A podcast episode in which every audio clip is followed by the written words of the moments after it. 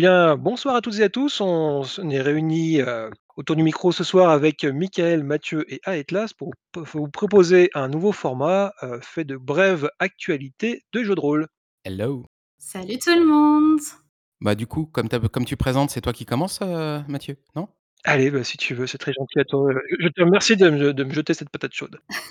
Moi, j'avais envie de vous parler aujourd'hui, du Zimo. C'est un événement créatif, qui a lieu tout au long du mois de février 2022 et qui, si vous aimez bien suivre les, publications de petits jeux de rôle au format A5 sur internet, arrive sur un créneau qui d'habitude est occupé par la ZinQuest depuis 2 ans. La ZinQuest, c'était une opération, exclusivement organisée par Kickstarter pour promouvoir des contenus de jeux de rôle et assimilés au format fanzine. Mais, il se trouve que, cette année, Kickstarter avait laissé tomber le créneau du mois de février pour visiblement se raccrocher plutôt, dans l'été. On aura peut-être quelque chose en mois de ju juillet, août à vérifier et en plus de ça, Kickstarter est une plateforme qui a souffert, ces derniers mois, mais de toute façon ces dernières années, de plusieurs soucis en termes de réputation, notamment avec des problèmes, liés à des, heu, trucs pas très nets avec les syndicats qui avaient essayé de se créer à l'intérieur et plus récemment, des projets, heu, liés à la blockchain qui ont déplu à pas mal de monde. En plus le fait que moi ce que je reproche à cette plateforme puisqu'on en est à bien charger la sauce sur le Kickstarter, c'est qu'elle est accessible à finalement très peu de pays, heu, dans le monde et principalement des pays, heu, de l'hémisphère nord. Donc pas de ZinQuest en février, heu, 2022, arrive, le ZIMO pour Zine Month, le mois du zine. C'est un terme qu'on utilise de plus en plus pour dire tout simplement en fait fanzine, hein. C'est le fanzine qu'on connaît tous dans les cultures, un peu alternatives, que ce soit de la musique, du journalisme, que ce soit du jeu vidéo, du jeu de rôle, de l'art et cetera. Le fanzine, c'est avant tout un format et un petit côté à mi-chemin entre l'amateur et le professionnel «J'ai une idée, je vais le mettre dans un bout de papier ou un PDF en format A5 que je vais relier avec mes propres moyens». Donc le ZIMO, c'est quoi? C'est pendant 1 mois, l'idée c'est d'aider les gens et de faire la promotion de projets autour des jeux de rôle. Des personnes qui vont avoir préparé les choses, heu, ces derniers mois, voire même depuis 1 an pour certains, certaines et qui vont pendant ce mois-ci, heu, par l'intermédiaire d'un site internet, des réseaux sociaux et de tout un tas de contenus, que ce soit des parties en live de présentation, des, heu, tutoriaux, des explications via des vidéos sur YouTube, profiter de tout ce ce brouhaha, de toute cette visibilité pour lancer leur jeu et heu, bah, toucher de nouveaux publics et surfer sur la vague. Donc pour participer, heu, au ZIMO, heu, il y a un petit cahier des charges qui est très, très ouvert, hein. Il faut vraiment interpréter ça, même sur les marges, il y a pas de souci. Donc il faut publier un projet ou lancer une campagne de de financement au cours du mois de février 2022. 1re condition. 2e condition, ce projet doit avoir un rapport, même très éloigné, avec les jeux de rôle. Ça peut être des aides de jeu, ça peut être des scénarios, ça peut être des nouvelles fiches de perso, que sais-je, des jeux à part entière.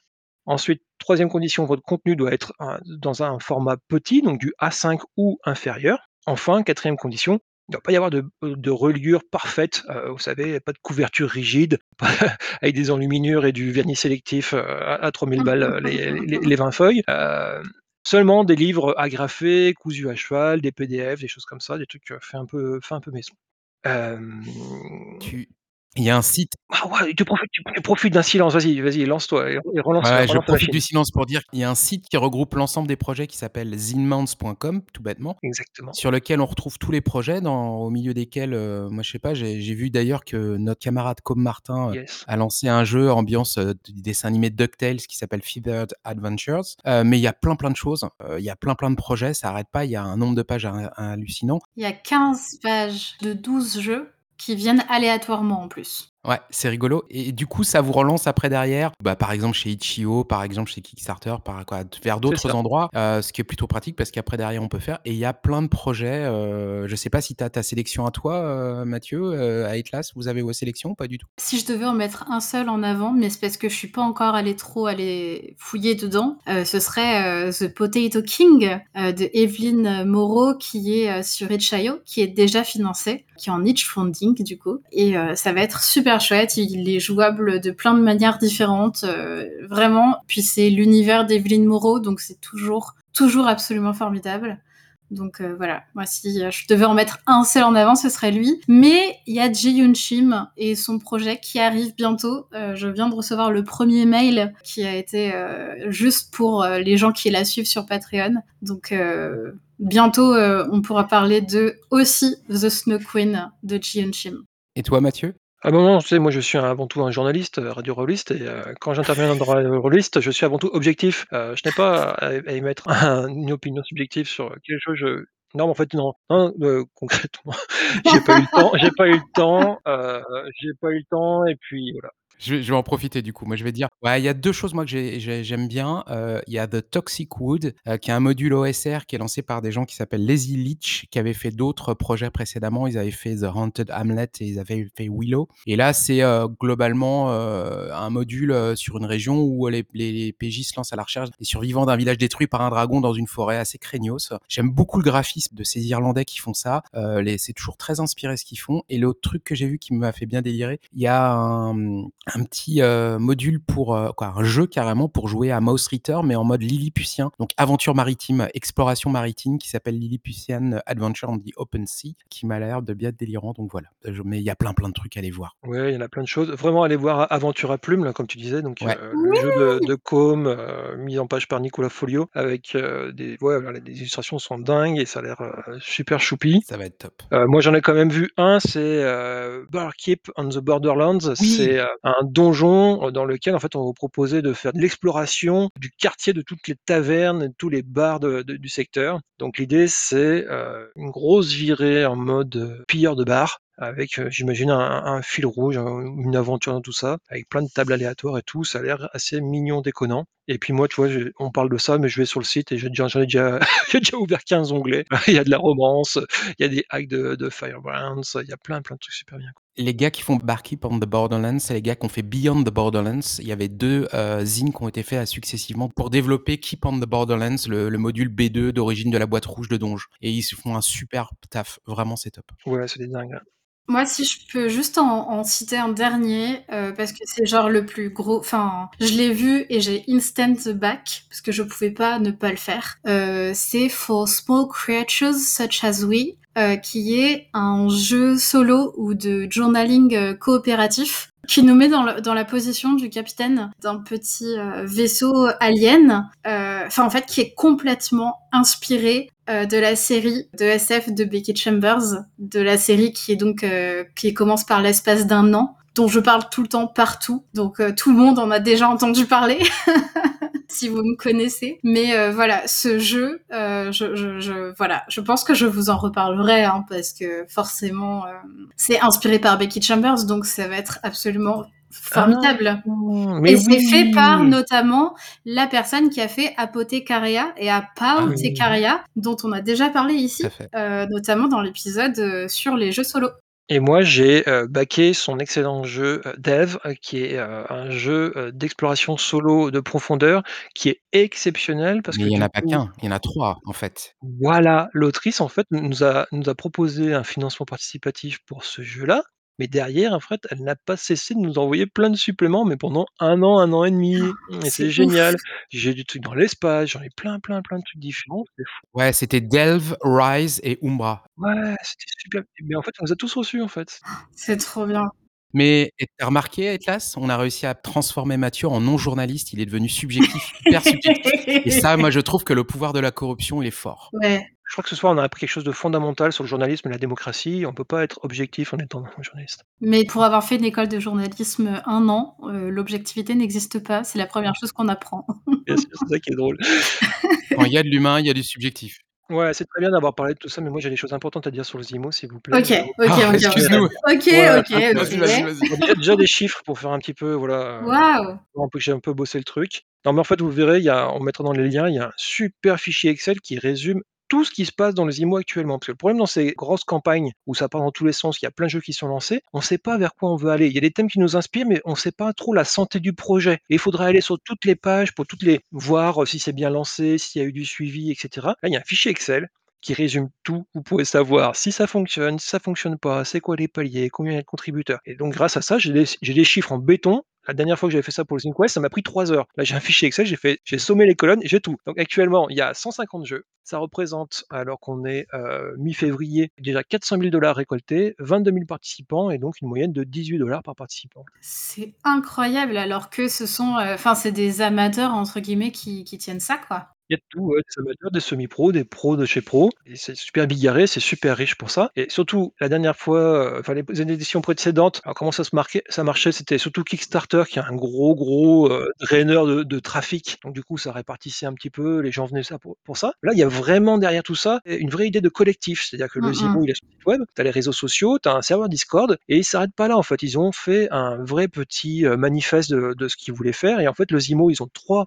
objectifs aujourd'hui, en plus de faire la promotion. C'est un objectif éducatif, c'est-à-dire proposer des endroits où les gens peuvent créer leur zine et heu, expliquer comment ça fonctionne, les financements participatifs si tu en as jamais fait. Bref, heu, informer les gens et les former à ça, d'accord? Un côté donc anti-monopole, bah, ça on l'a bien vu avec, heu, le fait de justement d'exploser sur différentes plateformes. Heu, tu peux faire ça sur ton site internet, sur Indiegogo, sur Patreon, sur Itch.io. Ils t'aident à trouver des plateformes en plus pour ça et un côté démocratique avec un une vraie, heu, communauté et l'idée c'est, comment ils ils résument ça? Tout le monde devrait avoir une chance équitable de voir ses idées et ses créations partagées et pas seulement ceux qui réussissent financièrement. Parce que bien entendu, sur des plateformes comme Kickstarter, quand tu réussis, bah, tu arrives en haut de la page on te voit tout le temps, quoi. Alors que là, c'est pas du tout ça, quoi. Ils ont vraiment un côté, on parle de tout le monde, les petits projets comme les très. C'est trop, trop bien. Ouais, Atlas, à ton tour maintenant, vu qu'il a fini son travail de journaliste. Il va enlever sa veste de costard parce qu'il a fait l'expert comptable aussi, le temps de nous parler chiffres, donc heu, maintenant c'est à ton tour.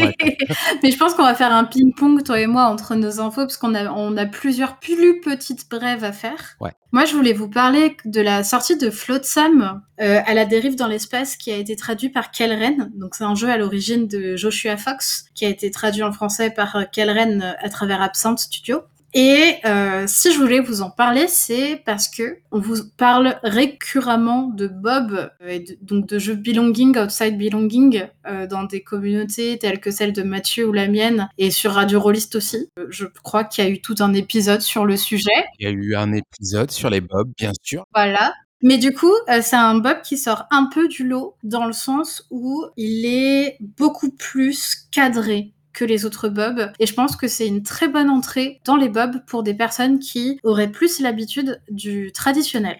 Je vous explique pourquoi. Donc d'abord, Flotsam, heu, de quoi ça parle? Ça parle d'une communauté qui vit, heu, dans la cité underground d'un monde, heu, de SF. Heu, donc il y a les gens d'en haut qui vivent bien et puis nous, on est, heu, les on est la communauté dessous, heu, qui vit, qui vit mal, qui enfin, globalement, on est les rejetons, les rejetés de la société, pas les rejetons. D'ailleurs, il y a un scénario, heu, qui, heu, nous propose de faire des prisonniers même, d'une prison, hem, underground et donc en fait, il est ultra cadré dans le sens où on va dire, heu, c'est telle personne qui va lancer telle scène, heu, à partir de soit petit 1, heu: «Est-ce qu'il se passe ça? Oui, non, OK. Alors du coup, est-ce qu'on fait cette scène ou pas? Non». Heu, petit 2, 2e proposition, si on c'est pas la petite 1: «Alors est-ce qu'il y a quelque chose d'autre qu'il faudrait jouer qui rentre dans cette catégorie? Oui, non», heu et cetera et donc heu, jusqu'à la 4e et en fait, ça permet aux gens de savoir quelle scène lancer ou non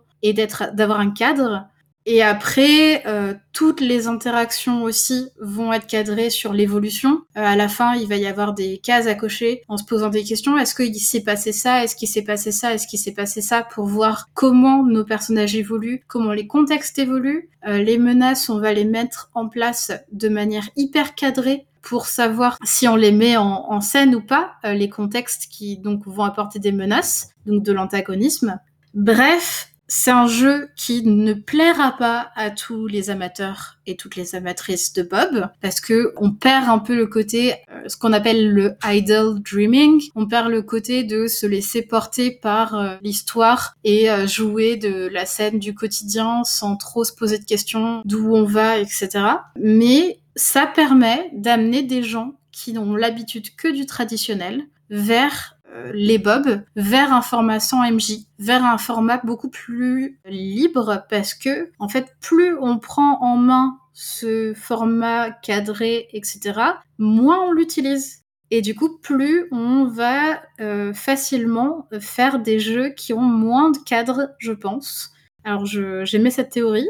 Heu, maintenant, il faudra que je la mette, heu, que je la teste, heu, parce que, moi, elle me paraît plutôt fonctionnelle, mais c'est à tester parce que j'ai pas, mis encore tous mes potes, qui sont à fond sur le tradi, heu, dedans pour voir si, effectivement ça réussit à les amener vers du Bob et du plus lâche. Mais c'est plutôt prometteur. Moi, je veux bien faire le cobaye, heu, le cas échéant, parce que j'ai pas encore j'ai pas encore, basculé du côté du bob et j'ai vraiment très, très envie. Mais on verra. Mais c'est cool, en tout cas. Flotsam donc. Flotsam à la dérive dans l'espace. Ouais, c'est super intéressant ce que tu viens de nous dire, heu, avec ce positionnement-là, parce que je me rends compte que c'est exactement ce que j'ai fait moi pendant plusieurs années. C'est-à-dire que j'ai glissé d'un d'une façon de jouer les bobs où effectivement on s'était créé plein de procédures parce qu'on ne comprenait pas Ouais. et heu, venant du monde de des jeux, heu, propulsés par l'apocalypse, les PBTA, on avait des routines et du coup on les a essayé de les reproduire en disant: «Bah, comme ça, ça nous servira de guide et on se sentira, moins perdu». Et que petit à petit, effectivement, on s'en est défait et on a on s'est dit: «Bah, en fait, on peut aussi jouer d'une autre façon, quoi». En abandonnant justement ces ces routines de, tiens, il doit forcément se passer quelque chose, tu dois forcément être relancé par quelque chose pour que ça avance. C'est super. Et c'est vraiment moi, j'ai ce que ce que ce qui a l'air de bloquer les gens vis-à-vis des bobs, c'est qu'on sait pas, heu, on n'ose pas, heu, même de manière générale dans plein de jeux sans MJ, on a on a peur des premiers pas et cetera et je pense vraiment que ce jeu peut permettre, un glissement, donc voilà. Donc Michael, je serais très enchantée de jouer à ça avec Eh toi. ben, avec plaisir. Mais je pense que c'est le même cas, tu vois? Quand on regarde sur des jeux plus anciens, heu, c'est Mathieu qui m'avait poussé à jouer à Fall of Magic, heu, sur le sur le Mmh. serveur Discord, c'est pas du jeu de rôle. J'avais le jeu, tu vois? Et je savais pas trop par quelle boule prendre et c'est lui qui nous a torturés, heu, pour nous lancer. Je rigole, hein, torturés avec des et on s'est éclatés et tu vois? J'étais intimidé par le jeu. Je l'avais, mais j'osais pas me lancer Ouais. et je pense que c'est pareil avec les, heu, avec les bobs. Heu, j'ai pas fini de lire Bois dormant, mais je trouve qu'il y avait pas mal d'explications dans Bois dormant, ce qui manquait dans certains autres jeux, heu, que j'avais eu entre les mains et maintenant il faut juste l'impulsion pour me lancer donc il faudrait, bah, soit un Mathieu, soit, bah, au hasard, il y en a classes, pourquoi pas, avec plaisir. Mais ouais, j'ai vraiment envie de découvrir et si Flotsam c'est, heu, c'est le bon point de départ, je pense que c'est cool parce que tous les gens, qui n'ont pas l'habitude et qui ont écouté l'épisode sur, de Radio Rollist sur les les belonging outside sur les jeux bob, heu, je pense qu'ils seront pas contre le fait de trouver un jeu qui leur permette facilement de pouvoir, heu, se lancer, tout simplement. Et vraiment allez-y parce que les livrets de personnages qui sont proposés sont super sympas et il y a aussi énormément de scénarios. C'est-à-dire qu'avec un même jeu, vous allez jouer des choses complètement différentes avec les propositions qui sont vraiment très marquantes et qui sont, heu, vraiment cadrées dans les grands canons de la SF, que ce soit des épisodes de Star Trek ou des trucs comme ça. Vous allez reconnaître des choses en disant: «Ah cette thématique-là, c'est génial, je j'avais jamais cru qu'on pouvait jouer comme ça sans préparation et et sans MJ, juste comme ça sur le pouce. Testons ça, quoi». C'est ça, sachant que de base, il y a pas de scénario dans les belonging outside belonging qu'on connaît habituellement. Donc heu, là, en plus, ça donne, heu, des points de départ qui sont très aidants, je pense, heu, pour des gens qui n'ont jamais abordé le le format. Top, génial. Hem, je bascule sur un autre sujet, heu, vu qu'on est Yes. sur les news. Heu, dans peu de temps, le 1er mars prochain, il y a un projet de film documentaire sur l'histoire du jeu de rôle en France qui va se lancer en financement participatif sur Game on Tabletop qui s'appelle Les Années Casus. Heu, globalement, ça va revenir donc forcément sur l'histoire du jeu de rôle en France. Heu, c'est pas très documenté, ce genre de choses-là et du coup, l'idée, c'est de pouvoir interviewer, heu, bah, tous les tous les les précurseurs du domaine, que ce soit des Didier Guizérix, des Pierre Rosenthal, des Anne Vétillard, des Fabrice Sarelli, Jean Basselzac, Croc et cetera. Tous les anciens, les vrais expérimentés qui étaient là à la première heure, heu, tout en poursuivant les choses donc heu, je pense que c'est un financement participatif à suivre. Je pense que vous y apprendrez des choses et heu et puis c'est bien parce que ça va permettre de laisser une trace en fait, sur, sur le notre loisir, parce qu'on on en oublie des choses forcément et des fois on réinvente la roue alors que des choses ont été faites par le passé d'intéressantes. Bref, voilà, je pense que c'est un un truc pas mal et 2e chose dans un autre genre, il y a Gwenaël Warneau, heu, quelqu'un qui est un illustrateur, heu, qui, a illustré pour The Sprawl, pour Dominion, pour, plein, plein de choses, pour Mousquetaires de l'Ombre par exemple, qui, propose une bande dessinée pour Rollist, heu, qui est disponible gratuitement, qu'on peut aller voir sur internet. C'est à chaque fois, c'est des petits strips de 3 à 4 cases qu'on trouve sur le site Manga Draft. Ça s'appelle Régime ludique et à ce jour, sur le site, il y a 31 épisodes, de disponibles. Je vous enjoins à aller jeter un œil, c'est sympathique. Moi, je trouve ça, tranquille. Voilà, c'est un petit petit petite distraction sympa et sur ce, je laisse la parole à Atlas.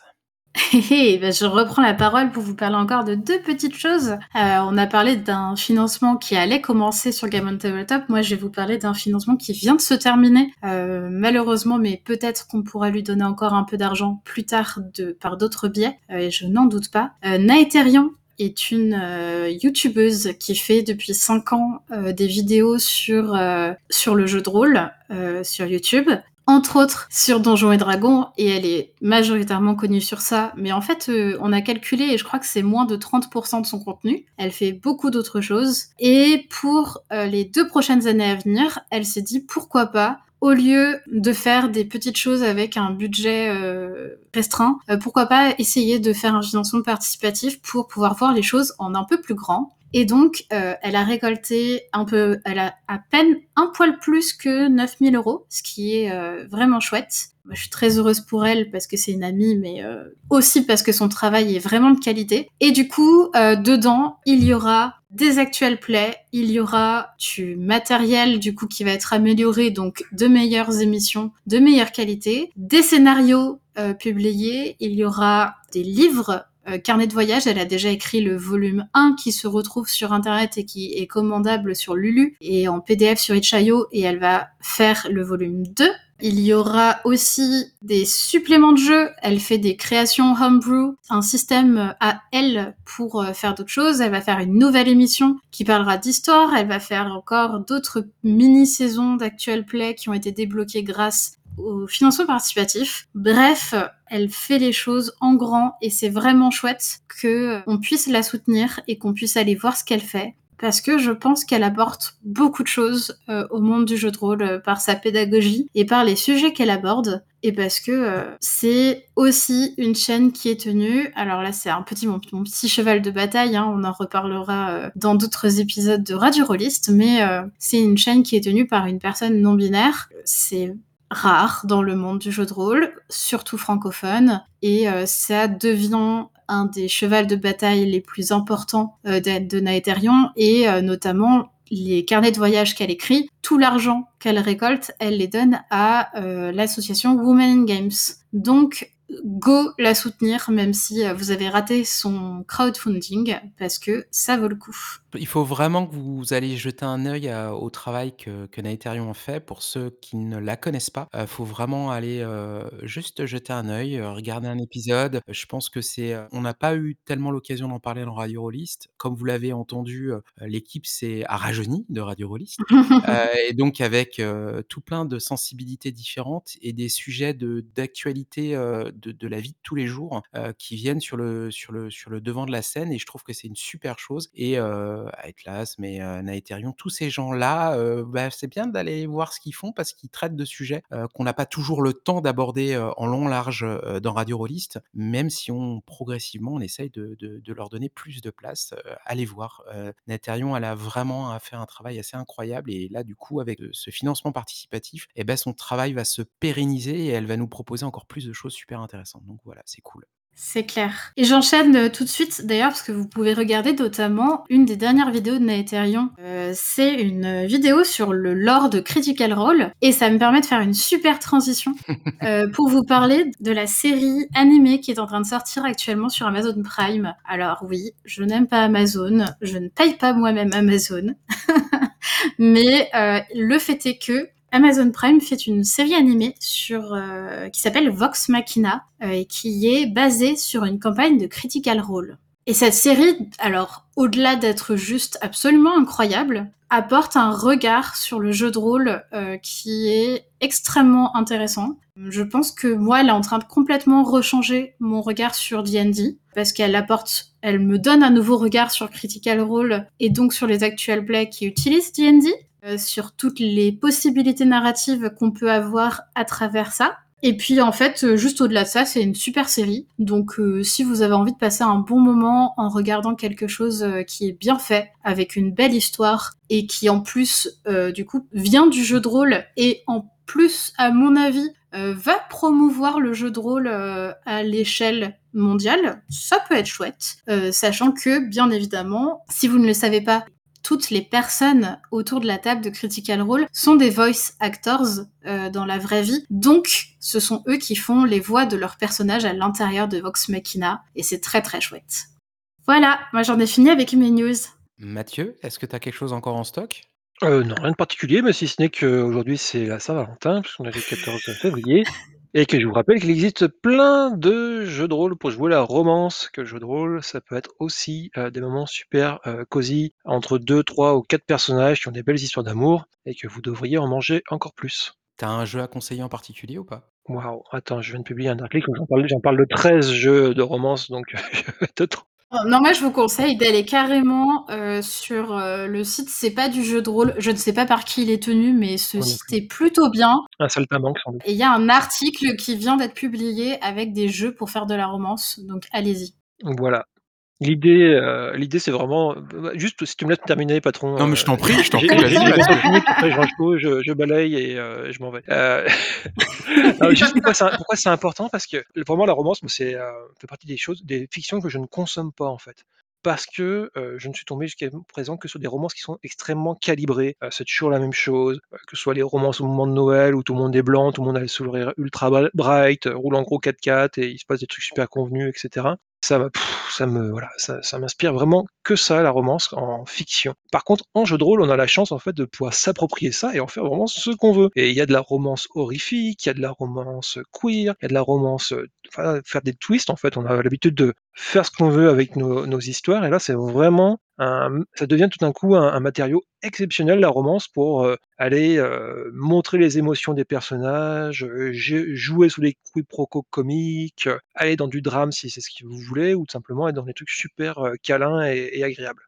Je rebondis sur ce que tu es en train de dire pour teaser quelque chose dont on vous parlera forcément d'une manière ou d'une autre dans cette émission, j'en suis certaine. Mais, heu, il y a un super thread twi Twitter qui vient de sortir sur justement, heu, la fa façon dont est pensée la romance dans, Yazebaz Bed and Breakfast, dont le crowdfunding, heu, sortira en mars. Donc c'est le prochain jeu, heu, du sud de la maison d'édition Possum Creek Games, donc la maison d'édition de Wonder Home. Et heu, Jay, l'auteurice de Wonder Home, fait partie des auteurices de Yazebaz Be Bed and Breakfast. Et donc ce thread explique comment le fait que Yazeba, heu, la sorcière qui possède ce bed and breakfast, a donné son cœur parce qu'elle est aromantique ou parce que vu qu'elle a donné son cœur, elle est aromantique, lequel est la cause, lequel est la conséquence, on ne sait pas et à l'entrée du bed and breakfast, il est écrit que la romance est interdite à l'intérieur. Mais du coup, est-ce que ça fait poser plein de questions? Est-ce que la romance est interdite à dans le jeu? Est-ce que la romance est interdite dans le bed and breakfast? Est-ce que la romance va être quand même jouée parce qu'il y a des adolescents et qui se posent plein de questions? Et ça fait repenser plein de choses autour de tout ça et heu, franchement ce thread, vous le trouvez, heu, parmi les threads, de Jay sur le sujet. C'est pas Jay qui l'a fait, mais Jay l'a mis dans sa liste de threads sur le sur le jeu et heu, je pense que ça va te plaire Mathieu si tu ne l'as pas encore lu. Eh oui, merci beaucoup. Non, je ne l'ai pas encore lu et ça m'étonne pas qu'il y ait toutes ces belles réflexions, bah, justement qui vont nous faire gamberger et qui vont nous faire jouer justement. Parce que ouais, ça ça rejoint exactement ce que moi j'ai découvert il y a, heu, waouh! Il y a 7 ans maintenant avec, heu, les jeux comme, heu, Monster Hearts. C'est que voilà, il y a par ces, heu, ces ficelles, l'adolescence, la romance et toutes les questions qu'on se pose au autour sur, se découvrir, se connaître et notre place, dans l'amour et donc la société et le rapport aux autres. Il y a plein de trucs super, super fun à jouer et c'est enfin, voilà, pour moi c'est vraiment, heu, 100 ma came. Yes. Mais on vous reparlera de Yazebaz Bed and Breakfast. Moi, on m'a dit, heu: «Atlas, heu, non, ce ne sera pas une news dont tu parleras dans cet épisode de Radio Rollist parce qu'on en fera un épisode à part entière». Donc heu, voilà, Ouais. on vous en reparlera. Voilà, vous avez, on on est obligé de me donner ce cet épisode. Je voilà, vous avez pas le choix. Sinon tu retiens ta respiration, c'est ça? Ça va être cool. Un épisode, heu, sur, heu, la romance où on n'a pas le droit de faire de romance. C'est ça va être original. Je pense la la contrainte du bed and breakfast va être, ça va être marrant de de de d'explorer toutes les possibilités. Yes. Mais j'ai hâte j'ai hâte d'entendre ça. Moi je je voudrais, parler après d'un jeu que déteste Ours et Chris évidemment, jeu Le fameux. Le fameux jeu, heu, dont il dont dont Ours parle partout, heu, mais heu, Chris aussi, hein, d'ailleurs, il y a pas de raison. Je vais vous parler de Quest, heu, on a fait un épisode spécial sur Quest, heu, c'est un jeu que j'adore et il se trouve que cette année, en 2022, ils vont faire, comme je vous l'avais précédemment annoncé, je crois, qu'ils vont faire un Kickstarter, campagne de financement en tout cas, sur la version science-fiction, de Quest et il y a quelques infos qui sont données. Donc d'abord, si vous voulez savoir le jour où se lance le Kickstarter, être in informé, allez souscrire à la newsletter sur le site de Quest pour savoir.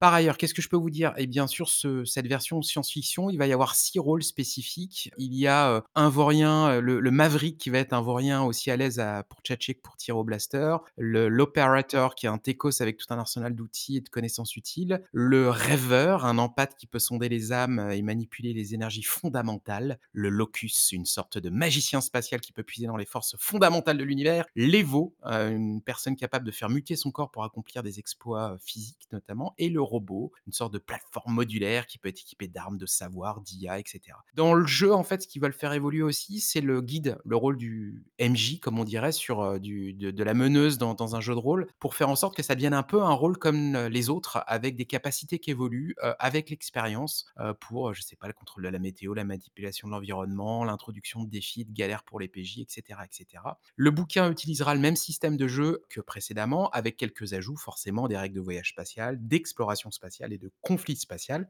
Il y aura aussi un catalogue de vaisseaux que les PJ pourront accueillir acquérir en cours de jeu et heu, il compte faire aussi un rulebook, un bouquin en fait, dédié plutôt aux joueurs, hein, qui reprendra uniquement les règles de création de perso, les capacités de chacun des rôles, dans lequel on retrouvera les rôles de la SF et de la fantasy, évidemment, des 2 versions et qui inclura 2 rôles spécialisés, qu'ils ont évoqués, le Shadow Knight, un invocateur docteur qui peut, recruter, des des puissances qu'il qu'il aura invoquées et l'architecte, une sorte d'espion magicien qui qui peut produire des potions et des artefacts. Bref, voilà. Si vous voulez avoir des infos sur, Quest, version Cosmic Fantasy Edition, c'est sur adventure.game. Voilà, je si vous ne connaissez pas encore ce jeu, je vous je vous enjoins à aller, écouter l'épisode de Radio Rollist qu'on a fait avec Ours et Chris. C'est vraiment un un jeu qui, pour moi, sort de l'ordinaire et qui est, la traduction littérale de la scène actuelle. On y parle, évidemment d'inclusivité, on y parle de bienveillance. Le but du jeu, c'est d'être du coopératif, c'est pas de se tirer dans les pattes et tout ça et tout ça. C'est chouette, vraiment. Heu, mais ce n'est pas du bob, heu, je préfère de prévenir. Il y a un meneur de jeu en effet, mais je pense que c'est une, hem, une façon intéressante quand on est habitué à du jeu de rôle traditionnel avec MJ et on va dire même, plutôt médiéval fantastique old school, pour pouvoir basculer progressivement, vers quelque chose de plus, ouvert et de plus actuel, avant de passer au bob et pourquoi pas à Flotsam d'ailleurs, dont nous parlait Aetlas il y a quelques minutes. Je n'ai pas oublié Aetlas, ça me titille, je le dis.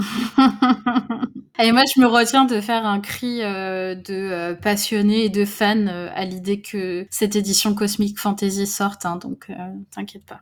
Bon, bah, c'est cool. Heu, je pense qu'on a fait le tour, à moins que Mathieu, heu, qui qui est notre journaliste, heu, objectif, heu, mais jamais subjectif, heu, ait quelque chose à rajouter, car c'est lui le le journaliste, le vrai, le seul, l'unique. L'unique. Non, non, j'ai j'ai j'étais en train de parcourir le site du Zimo et j'ai maintenant 45, heu, onglets ouverts sur mon navigateur, donc tout va bien.